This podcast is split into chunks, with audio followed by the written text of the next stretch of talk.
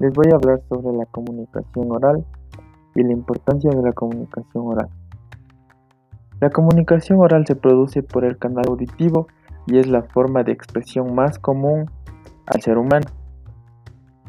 La importancia de la comunicación oral es que podemos repetir las mismas palabras sin confundir a la persona con la que estamos hablando.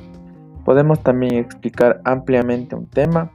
Se altera fácilmente la sintaxis Hacemos gestos, movimientos con las manos de manera que entiendan lo que queremos decir o lo que se pueda decir.